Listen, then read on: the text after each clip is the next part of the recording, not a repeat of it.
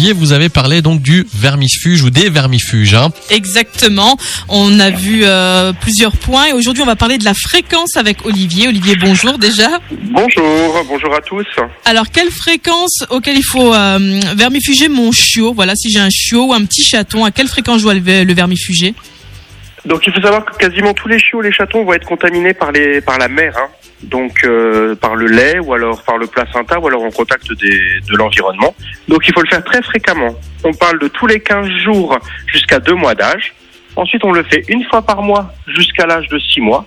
Ensuite, on va le faire une fois tous les deux mois jusqu'à l'âge de 1 an. Et ensuite, on considérera que l'animal est adulte.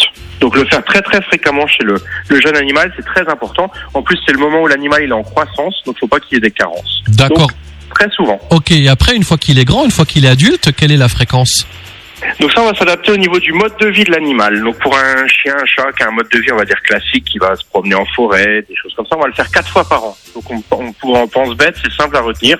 C'est une fois toutes les saisons. Si par contre vous avez un chien ou un chat qui ne sort pas du tout, le faire déjà deux fois par an, c'est vraiment le strict minimum, mais c'est déjà pas mal. D'accord. Et Par si... contre, il y a des... Oui, vas-y. Non, non, vas-y.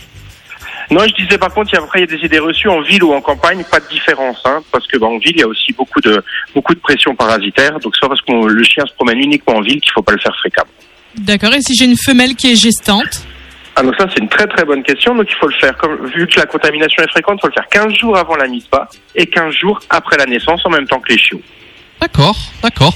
Après, il y a aussi euh, plein de questions. Hein, des, tu parlais tout à l'heure des, des, des idées reçues là qu'on qu'on se pose. C'est vrai que parfois, bah, ce qu'on peut faire, bon, pardon, hein, il est midi, on- vous êtes peut-être à table, il faut bien qu'on en parle. Euh, on se dit, bah, on regarde un petit peu là avec un bâton, on fouille un peu dans les dans les crottes, mais on voit rien et on se dit, bah, le chat n'a pas de verre ou le chien n'a pas de verre. Du coup, on traite pas, mais c'est aussi faux tout ça. Hein. Alors ça c'est entièrement faux. Alors déjà pour voir des vers, souvent on voit c'est des vers entiers, des vers euh, donc des vers entiers, des vers adultes. Donc ça on va le voir chez les chatons, chez les chiots, vraiment quand il y a beaucoup beaucoup de vermifuges. Sinon il faut savoir de vers pardon. Par contre il faut savoir que dans le- sinon les vers ils produisent des petits segments qui sont souvent invisibles à l'œil nu.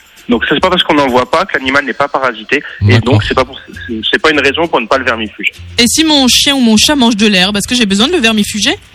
Alors ça, on dit, on dit vulgairement que le chien, le chat, il se, il purge en mangeant de l'herbe. Donc ça, oui, ça le fait vomir, mais c'est pas pour ça qu'il se vermifuge. Donc ça n'a rien à voir. Souvent, un chat ou un chien qui mange de l'herbe, c'est plutôt synonyme d'une gastrite, sans aucun cas à cause des, des vers. Donc ça, c'est une idée reçue qui est fausse aussi. D'accord. Et si on le fait pareil une fois par an, on se dit bon, on lui a donné une fois, ça suffit. Il est protégé, ça aussi c'est faux. Hein.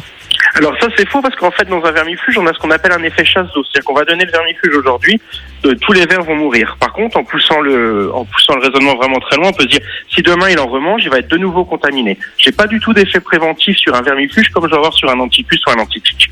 Donc, dès que vous avez l'impression que le- votre chien il peut avoir des vers, il faut le vermifuger. Il n'y a pas du tout d'effet de prévention, d'effet retard sur le vermifuge. Allez, et puis une dernière. Oui, des fois ça se voit, il y a des personnes qui disent que donner de l'ail ou de l'oignon, ça permet de vermifuger un chat ou un chien. C'est c'est vrai?